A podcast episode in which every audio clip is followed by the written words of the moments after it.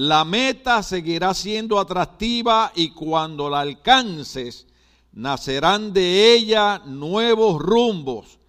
Estas son las automotivaciones constantes del entusiasmo. Así que hay que establecer qué?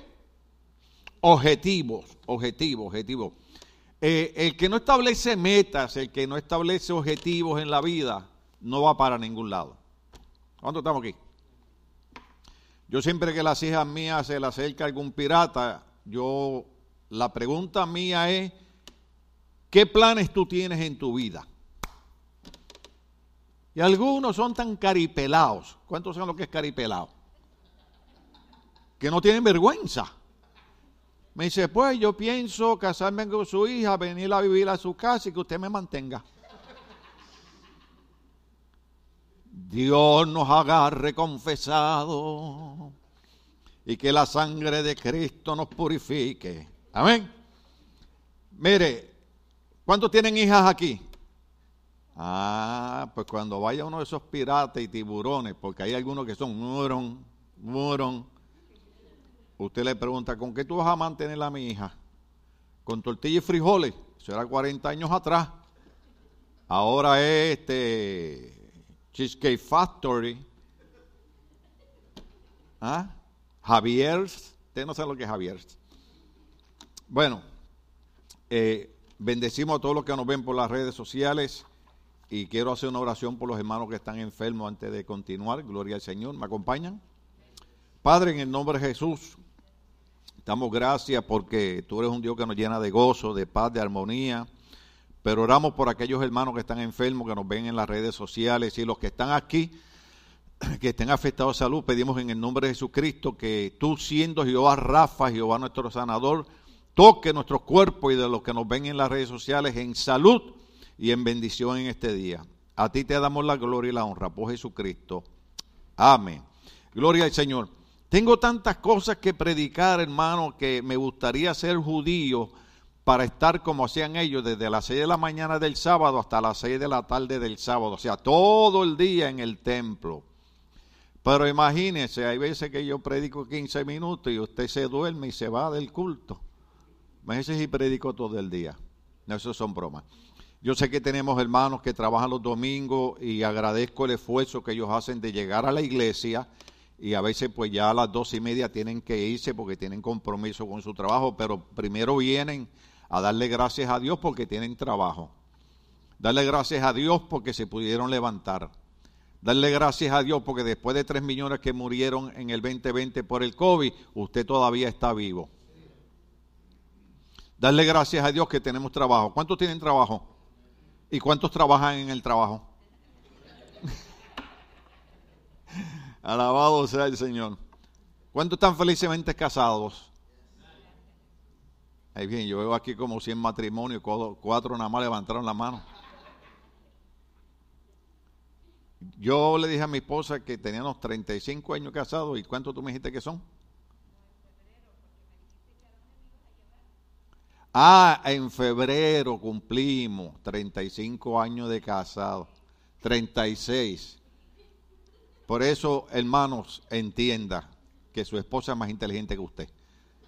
Porque ella es la que se acuerda de la fecha. Amén. Me dijo que a dónde la voy a llevar.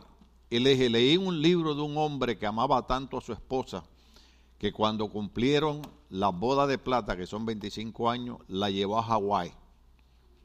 Y cuando regresó le preguntaron, ¿y cuando celebra los otros 25, son las bodas de oro, qué vas a hacer? La voy a buscar. Esto, esto es matrimonio, venga a las conferencias de matrimonio porque es seria la cosa, alabado sea el Señor. Dijo alguien en una ocasión, se lo dije en la clase de consejería, que cuatro segundos que usted se ríe son cuatro horas de preocupación que quita de su mente. Y los psicólogos cobran por 15 minutos 300 dólares, así que ya usted me debe como 1500. ¿Qué hacemos? ¿Le caemos arriba? Amén, gloria al nombre del Señor. Eh, tenemos un poquito de, lucha con el mes de diciembre. Felicitamos a los jóvenes por sus actividades, gloria al nombre del Señor. Eh, necesito ir a, mi itinerario un momento, porque hoy estamos a 11, entonces eh, el día 23, viernes 23, porque Nochebuena es el 24, ¿sí? Santa la noche, hermosa las estrellas, la noche en que nació el Salvador. Pero entonces ese viernes no hay razón por la cual no tener culto, porque Nochebuena es el sábado. Amén. ¿Cuándo van a tener cena en Navidad, en Nochebuena, en la casa?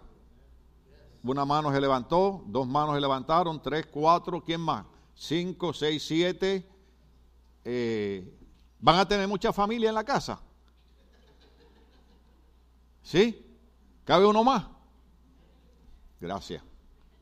Aleluya. Francisca va a hacer este, enchilada de pollo de esa. Paso por allá después que termine de comer acá. Caigo ya. Ah, Dios te bendiga. Yo le puedo pedir al Señor que tu mansión te la haga al lado mío. Allá en el reino de los cielos. Alabado sea el Señor.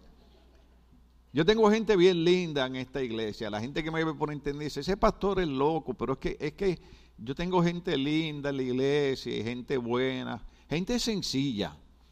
Yo prefiero bregar con gente sencilla, gente que comete errores y no gente que se cree tan religiosos y tan espirituales que lo que están es aparentando lo que no son. Ahora, eso no quiere decir que no tratemos de mejorar, lo dije hace un rato, ¿verdad? Tratar de mejorar y de amar a la esposa, amar al esposo, aunque ya no es el Elvis Presley con el que se casó, pero sígalo amando, amén, gloria al nombre del Señor, aleluya, y ya su esposa no es la Barbie con la que se casó, pero sígala amando, ahora es quien, quien Kardashian, tal vez, alabado sea el Señor, que dijeron que hay unos cirujanos que andan detrás de ella porque creo que le han sacado más de 3 millones de dólares ya en operaciones. Mire, quédese como Dios lo hizo. Es esto que hay algunos que tienen que hacerse a la cosa esa que le cortan el estómago. Gloria al nombre del Señor. Aleluya. Así que eh, eh, el 23 que viene, pues tenemos servicio porque Nochebuena es el 24. Amén. Gloria al nombre del Señor. Entonces, eh, Navidad, yo no sé por qué dice aquí que lo cambiaron para el lunes 26. Pero si Navidad es el 25, no es que Cristo nació ese día, es que se escogió ese día para celebrarlo, amén. Pero ese domingo 25, con los que puedan venir, si usted no puede venir por la borrachera que cogió en Nochebuena, pues se queda en su casa, pero los que puedan venir el día de Navidad, tendremos un servicio especial de Navidad porque es domingo y queremos seguir honrando al Señor. Es el primer año que nos cae en 33 años, que nos cae Navidad en, un domingo. Usted no puede venir porque tiene visita o algo, nosotros, nosotros entendemos eso, pero eh, si puede venir de 11 a 12.45 que estemos en la iglesia, ¿qué le estamos dando a Dios cuando Dios nos da la vida para trabajar 40 horas a la semana? Así que eh, esos son los planes. Entonces, eh, la despedida de año es sábado 31, que es la única vez que con los que puedan venir, los que quieran estar con su, con su familia, normalmente a las 10 de la noche nos reunimos, despedimos el año aquí, hay hermanos que traen pozole, gloria al nombre del Señor, el Señor toca a alguien, alabado sea Cristo. Eh, y después tranquilito, después que pasan todos los tiroteos que hacen aquí en Lombis, entonces pues nos vamos para nuestros hogares, pero eso es los que puedan venir, ¿verdad? Usted quiere estar con su familia tranquilo. La razón que yo no hago actividades especiales, especiales como tal, en esta época es porque yo prefiero que usted esté con su familia en su casa. ¿Entiende? Nosotros estamos en frontera con México y es la única oportunidad. A veces vienen familia de México, o usted viaja a México, o a Guatemala, o a Nicaragua, o a Honduras, o qué sé yo, a, la prisión donde usted estaba antes. Eh, eh, y mi deseo es que usted esté con la familia. Yo cometí un error una vez eh, me arrepentí, le pedí perdón a mi familia, ellos no se acuerdan, fue en el 2006 cuando el doctor me dijo que tenía cáncer. Y cuando el doctor le dice a uno que uno tiene cáncer, se lo dice de una manera que le dice a uno, te vas a morir en dos semanas. Y, yo le dije a mi familia, mira, este año no vamos para ningún lado, yo quiero quedarme con, con ustedes en mi casa y pasar la Navidad con ustedes, porque yo pensé que era la última Navidad que yo iba a pasar con mi familia. Pues eso fue en el 2006. Estamos en el 2022. ¿Sabe qué fue eso? Que Dios dijo, te voy a dar muchas más navidades con tu familia, alabado sea el Señor. Que Dios es bueno, alabado sea Cristo. Eh, y es importante, ¿verdad? Y, no espere que uno esté tirado en una cama muriéndose para ir a visitar a uno tampoco. Estoy hablando de la familia, ¿verdad? Y familias que están enojados uno con otro, entonces están esperando que esté muriendo para reconciliarse. No, reconcilíese ahora que está en vida. Compartan una cena ahora que están en vida, alabado sea el Señor. Ya ya dañé el mensaje y no lo he empezado. ¿No le da gusto usted estar en una iglesia donde se da tanta consejería? Alabado sea el Señor. A todos nos corre sangre roja por las venas. Todos tenemos los huesos blancos. Y todos nos volveremos en polvo cuando nos muramos. Y tanta pelea que hacemos es que aquel me cae tan gordo. A mí hay gente que me cae gorda. Claro, y pasan 300 libras. Amén. Señor nos mandó a amarnos los unos a los otros, o por lo menos soportarnos. Gloria a Cristo para siempre. Me senté porque los viste sentados y me dio envidia. Pero voy a hacer como dicen los hermanos cristianos bien espirituales, envidia santa. Gloria al nombre del Señor. Bueno, eh, marqué tantos versos bíblicos, quería explicar tantas cosas. Ahora, el mensaje de hoy, que es la continuación de adorando como nunca hemos experimentado, nos habíamos quedado en la invitación de Juan al cielo. Sí, estamos en el libro de Apocalipsis, gloria al nombre del Señor. Y explicamos los colores del arcoíris cuando Juan vio al Señor. Y entonces hoy vamos a seguir cuando Juan recibe la invitación y ve los siete espíritus de Dios, que fue prácticamente donde nos quedamos, aunque voy a usar los últimos dos versos que finalicé, que fue 1 Corintios, capítulo 3, versos 10 al 15, y 2 Corintios 5 al 10. Amén. Pero quisiera leer algo aquí eh, eh, eh, en, en, Facebook, gloria a Dios por Facebook, que ya no tengo que orar cuatro horas como antes, que Dios me revele, sino que ahora todo lo que usted hace, malo o bueno, ya yo lo veo en Facebook, alabado sea el Señor. Y después hay gente que, se queja y dice, ¿qué usted hace mirando mi página de Facebook? ¿Y para qué diablo lo pones en Facebook? Hoy yo puse, yo compartí una en memoria de hace 10 años cuando Stephanie, mi hija, que está en Florida, eh, hizo la cena de jóvenes aquí en un restaurante bien lindo en Long al lado del Queen Mary. Y dije, wow, 10 años ya. Y aquello quedó maravilloso. Yo no me acordaba de eso, pero Facebook se acordaba. Entonces, si usted no quiere que alguien sepa algo de su vida o no quiere que nadie lo vea enseñando, no ponga esas fotos en Facebook porque todo el mundo las va a ver. ¿Y qué usted hace mirando mi foto? ¿Y para qué las pone? Ya se enojaron. ¿Sí o no? Entonces, eh, guardé, guardé un comentario de una persona que, la verdad es una persona muy buena, es una persona amiga y eh, no es mala persona. Lo que yo creo que el error de esta persona al escribir esto se basa en que está en una búsqueda espiritual y no entiende que no importa en cuántas cosas espirituales busquemos, el único que puede hacer algo por nosotros se llama Jesucristo. Por eso estamos celebrando la Navidad. Porque no olvidamos el nacimiento de Jesucristo. Si nació en marzo, si nació en, diciembre, lo importante es que nació para darnos vida eterna a cada uno de nosotros. Amén. Entonces hay gente que está en búsquedas espirituales y se ponen a escuchar gente que no tienen nada que hacer, que se ponen a hablar. Iba a usar una palabra guatemalteca, pero sonaba fea. Mejor uso tipo de ese porque babosada suena feo, ¿verdad? Entonces, eh, lo que me da interés a mí es que hay gente que nunca ha leído la Biblia, pero ataca la Biblia y ataca a los cristianos sin nunca haber leído la Biblia.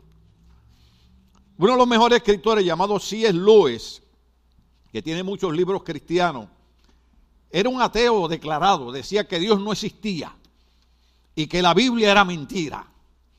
Y él dijo, y voy a leer la Biblia para probar que es mentira. Y leyó la Biblia desde Génesis hasta Apocalipsis y terminó convirtiéndose en uno de los apologéticos, eso significa defensores más grande de la Biblia porque ese ateo cuando leyó la Biblia descubrió que no había cosa que era más cierta que la palabra de Dios. Entonces hay gente que ataca a la iglesia, hay gente que ataca a los cristianos, hay gente que ataca a la iglesia, hay gente que ataca la predicación del pastor y nunca han leído la Biblia. Es más, nadie se sienta mal, ni nadie levante la mano. Hay montones de cristianos que no leen ni el Nuevo Testamento. Porque algunos dicen, ay hermano, pero es que leer la Biblia. Pero lees cuánto libro y cuántas cosas raras sale por ahí. ¿Ah? Alguien escribió, alguien escribió, una pastora puso un comentario muy bueno sobre este cantante que yo hablé los otros días, que creo que algunas personas se molestaron porque yo estoy en contra de la palabra y la vulgaridad que este hombre escribe en contra de las mujeres. Y alguien se molestó conmigo, yo estoy defendiendo la moral de las mujeres. Y fue una mujer la que se enojó conmigo porque yo defendí la moral de las mujeres. ¿Cuándo estamos aquí? Entonces, ese se lo leo el otro domingo, ¿sí? Así que no se pierda el próximo baticulto. Alabado sea el Señor. Entonces esta persona que como dije, yo no sé si ha leído la Biblia completa o no, no creo. Pero puede ser que sí, pero escribe esta persona y dice, de nuevo, una persona en una búsqueda espiritual, escuchando a otras personas, y lo que me gusta es, le decía a mi esposa que después que pone ese comentario, después viene y pone otro y dice, si te sientes solo y se siente triste, acércate a Dios, Dios es el único que puede hacer algo contigo, pero oiga lo que ella escribió aquí, porque tiene que ver con el mensaje. Y es una de las tramas del enemigo, ¿no? Dice, cielo e infierno no te dejes manipular por medios, ni religiones, ni supersticiones. El cielo y el infierno no existen, escribe esta persona. Son metáforas para representar estados del alma, de la mente, de éxtasis o depresión profunda. No son lugares físicos a los que podemos ir, dice esta persona. No hay ni cielo ni infierno, solo es un pensamiento inútil e ignorante, creado por la misma iglesia y religiones para su mismo beneficio. El infierno es la pérdida de nuestro ser, de nuestra conciencia. El infierno es el despertar de nuestra conciencia y reconocimiento de nuestro ser. El cielo y el infierno no pueden seguir considerándose como lugares. Cielo e infierno no son sino estados de conciencia dentro de ti, cada alma crea su propio cielo y su propio infierno en su interior, porque es el resultado de su karma, una pura creación mental de su propio ser. Lo dejé pensando. ¿Sí? Entonces me voy para la Biblia ahora, alabado sea el Señor. No sé cuánto ustedes se dieron cuenta que esta persona le está diciendo a Cristo mentiroso. Porque cuando Jesucristo explica lo, lo del pobrecito Lázaro, porque yo siempre me enredo con, la palabra esa, porque yo no sé si es mendigo o mendigos o... Eh, ¿Cuál es? La segunda. Mendigo. O la otra. mendigo. Ok, deben poner el acento ahí.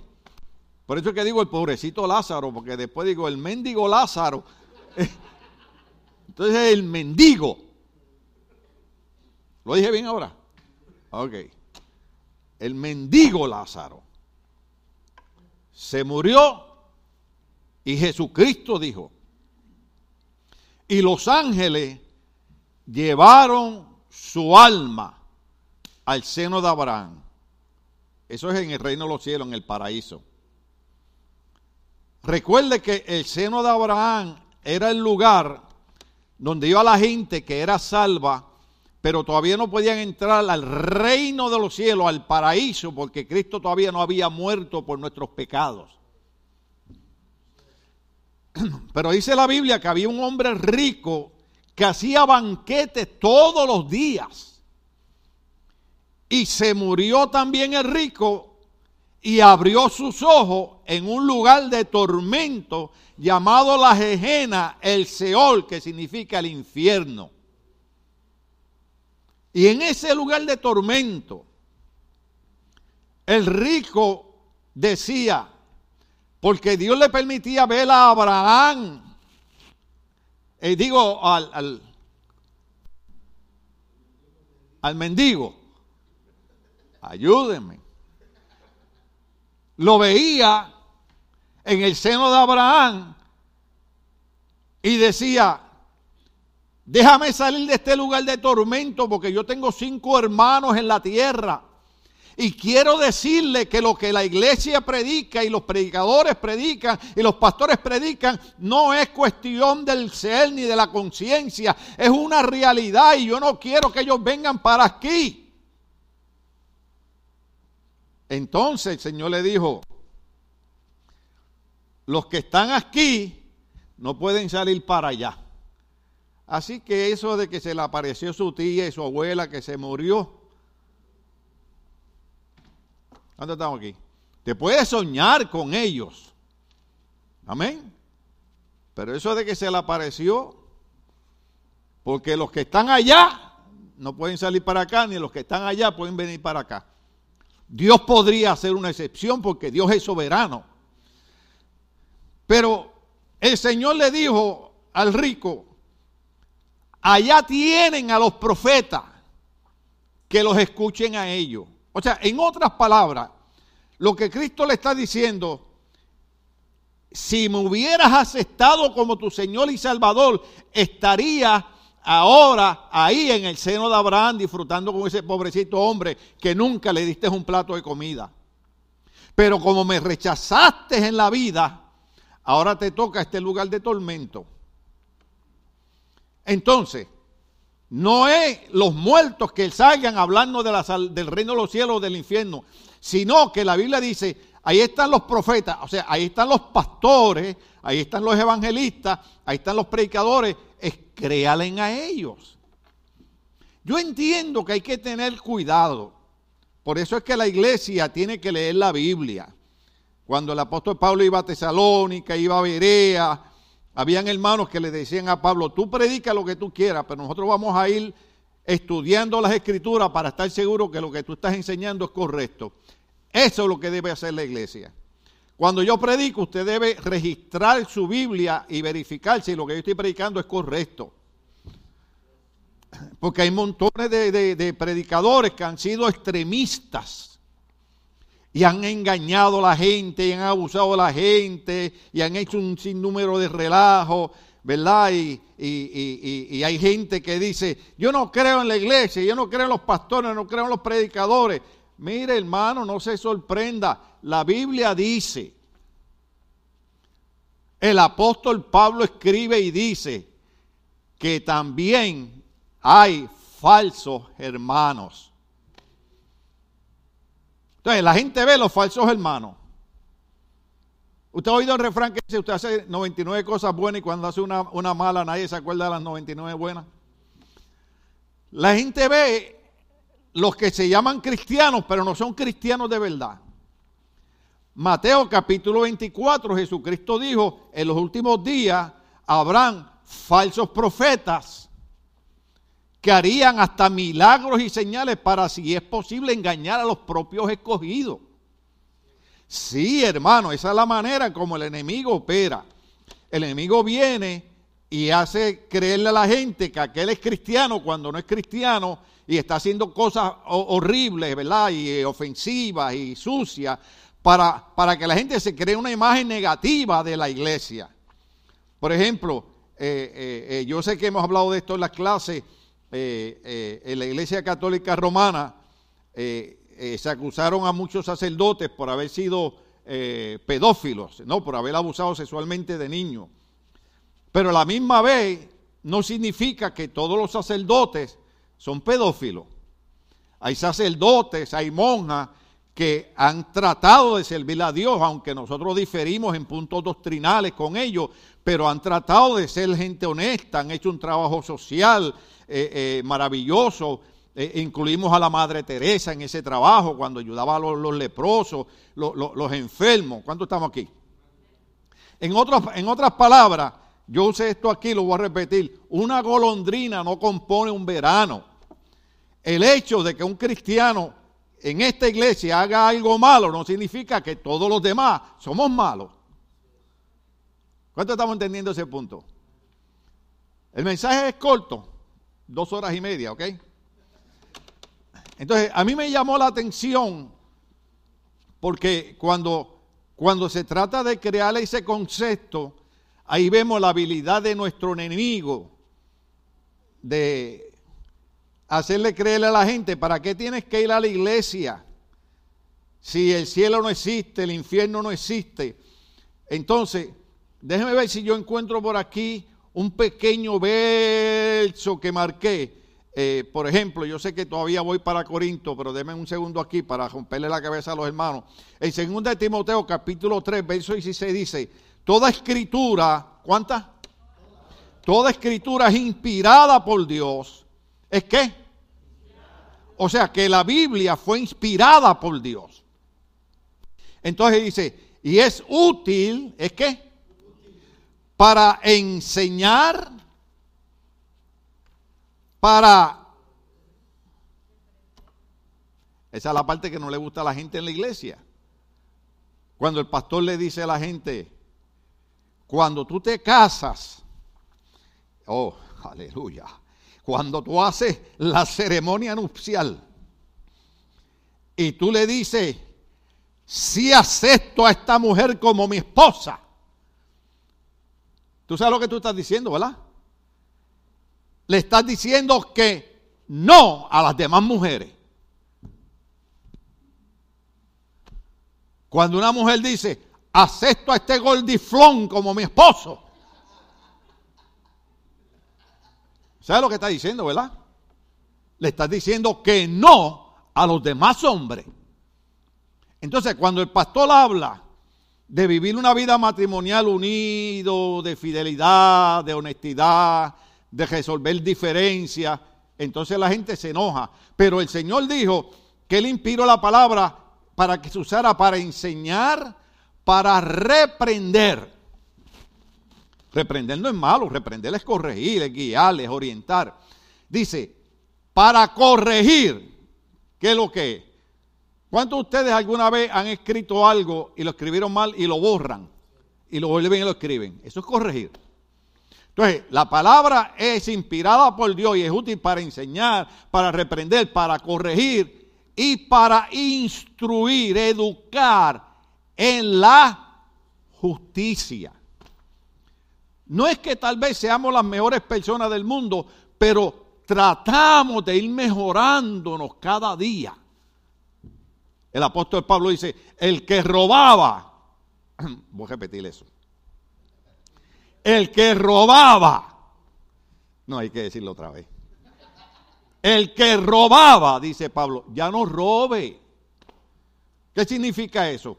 Que tratamos de mejorar. Porque, oiga, acá entre nosotros. Es increíble que yo vea las noticias y vea más de 100 personas que hayan ido donde un abogado hispano supuestamente arreglar sus papeles de inmigración y ese abogado hispano de sus países haya sido el que lo haya engañado y le haya hecho fraude y le haya robado más de 15 mil dólares. Y ahora esas personas están en peligro de ser deportadas. Nos quejamos de los gringos. Pero no nos quejamos de nuestra propia gente, que son los que nos roban y nos engañan y nos estafan. Y Pablo dice, el que estafaba y robaba, ya no lo haga más. ¿Qué es lo que está diciendo?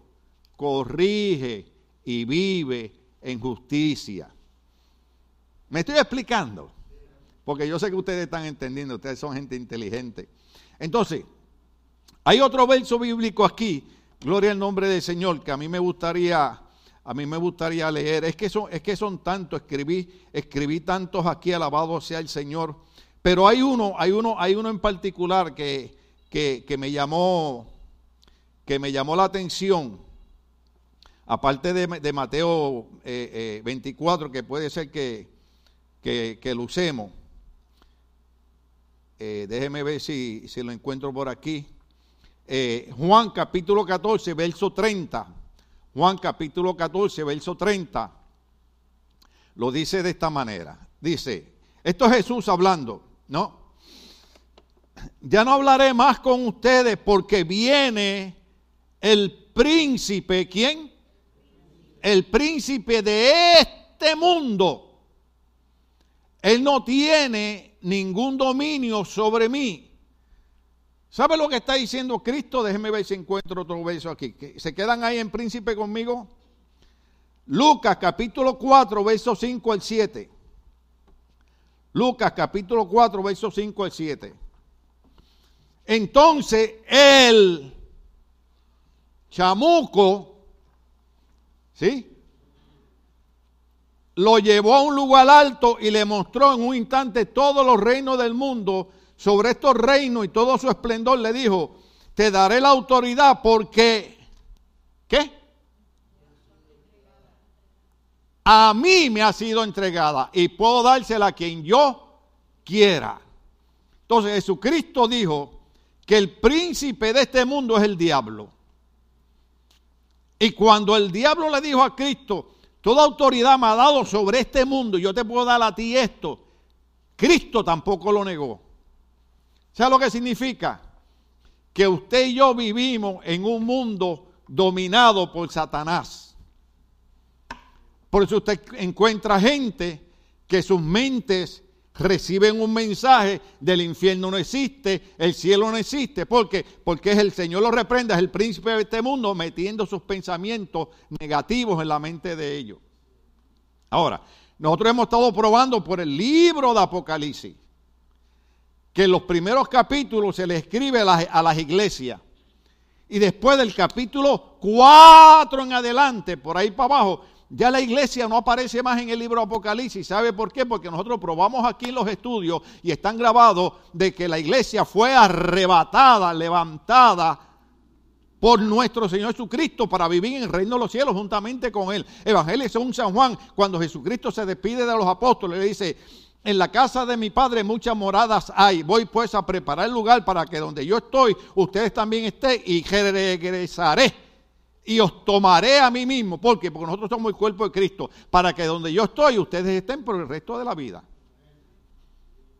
Entonces, estamos probando por la Biblia que el cielo existe y el infierno también existe. A mí no me gusta hablar del infierno. Pero en Puerto Rico esa palabra era bien común cuando alguien te molestaba. Mira, vete para el infierno. en su país se la usan. Entonces, eh, eh, es importante esto porque la idea, la idea es, hermano, no estar en un culto más. La idea es crecer, madurar y entrar al reino de los cielos. Ah, yo estoy planeando ya celebrar mi 70 cumpleaños. ¿Cuándo están vendiendo ya las botellitas y las latitas de Coca-Cola? Pues porque para los 70 yo voy a pedir regalos. ¿Ok? Para eso faltan dos años. Esa es la fe mía, de llegar a los 70. Cristo puede venir mañana. Porque eh, si hago un alto aquí, ahorita yo mencioné, no puedo leer todo Mateo capítulo 24, usted léalo en su casa, pero Mateo capítulo 24 eh, dice que, una de las señales que habría antes de la venida del Señor, ¿cuánto, cuánto estamos aquí? Ok, pues me voy para Mateo capítulo 24. Ahorita voy para Corintios. Mateo capítulo 24 dice, verso 14, y este evangelio del reino se predicará en todo el mundo como testimonio a todas las naciones, entonces vendrá el fin. Cristo dijo en Mateo capítulo 24 que cuando se predicara el evangelio a toda criatura y gloria a Dios por las redes sociales, vendría el fin. Usted ve, yo respeto todas las iglesias, yo respeto todas las religiones, pero tengo un pequeño problema porque yo preparo el mensaje para 30 minutos solamente. Pero después me doy cuenta que hay un pequeño problema cuando usted va a la iglesia y la predicación es solamente de 10 minutos. Séame honesto, séame honesto, séame honesto. Estamos en familia. ¿Cuántos de ustedes han estado dos horas viendo una película? Entonces usted espera que en 10 minutos el predicador le saque toda la basura. La Biblia dice que los ojos son las que del alma, las ventanas del alma. Ayer yo estoy con mi esposa y estamos viendo una serie sobre una iglesia que no puedo decir que es la luz del mundo porque, ¿verdad? No sería apropiado. Eh, se llama Unveil. Hasta en inglés lo dije, fíjese. Unveil. Eh, véala, muy buena, muy buena. Sobre el problema de, del hombre este que arrestaron aquí, lo metieron preso, que abusaba sexualmente de las niñas de 12, 13, 14 años, ¿verdad? Y claro, ese problema, que es de esa iglesia en particular, nos moja a todos. ¿Cuándo estamos aquí? Entonces, eh, ya habíamos visto tres capítulos, ¿verdad? Le digo, déjame poner las noticias. Y pongo el canal hispano. ¿Qué problema tenemos con los canales hispanos? No hay educación. Oiga, hermano, me perdonan las mujeres por algo que voy a decir aquí, por favor soy defensor de las mujeres. Cuando lo cambio y lo pongo en las noticias, como cuántas muchachas habían bailando allí, Cindy, más o menos, más o menos. Como 10 o 12. 10 o 12 muchachas bailando con tangas, mostrando todos los glúteos. Este me lo quisiera ver, pero el Señor que prenda al diablo. ¿Ah? Entonces una con un chol aquí que casi se le veía todo y se baja y empieza a bailar entre el público y empieza esto, lo otro. Yo le dije a Cindy, eso va con la noticia que vimos esta semana de una muchacha que se treparon a la plataforma con un cantante de música, ya no es rap, ahora es trapeo. ¿Usted sabe lo que es trapear? ¿Cuántos saben lo que es trapear? ¿Cuántos trapearon en su, en su? Entonces, antes era reggaetón, después era rapeo, ahora es trapeo. Y usted dice, ay, pastores, que usted estén fanático. Bueno, yo soy un hombre rescatado por Cristo, yo vengo de allá. ¿Ok? Y si allá estuviera bueno, yo estuviera allá. Pero lo que yo recibí acá, allá no lo hay.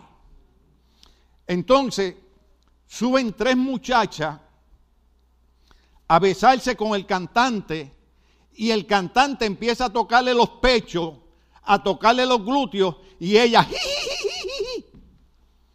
Yo le digo a Cindy, esas son las que 10 años después vienen a demandar al cantante por acoso sexual.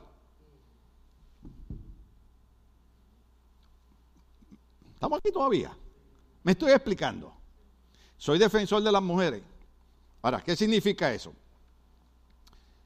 que vivimos en un mundo donde el príncipe de este mundo, ya usted sabe quién es, entonces eso es a lo que la gente le aplaude. El otro se lo dije que lo voy a leer el otro domingo. ¿Por qué? Porque si los hombres, que dije que los ojos son el que del alma, las ventanas. Si el hombre no está viniendo mucho a la iglesia, porque la gente cree que con venir una vez al mes a la iglesia es suficiente. Entonces yo tengo que pelear porque dije hace un principio, porque estoy explicando todo esto por eso mismo, porque usted espera que yo en 15 minutos saque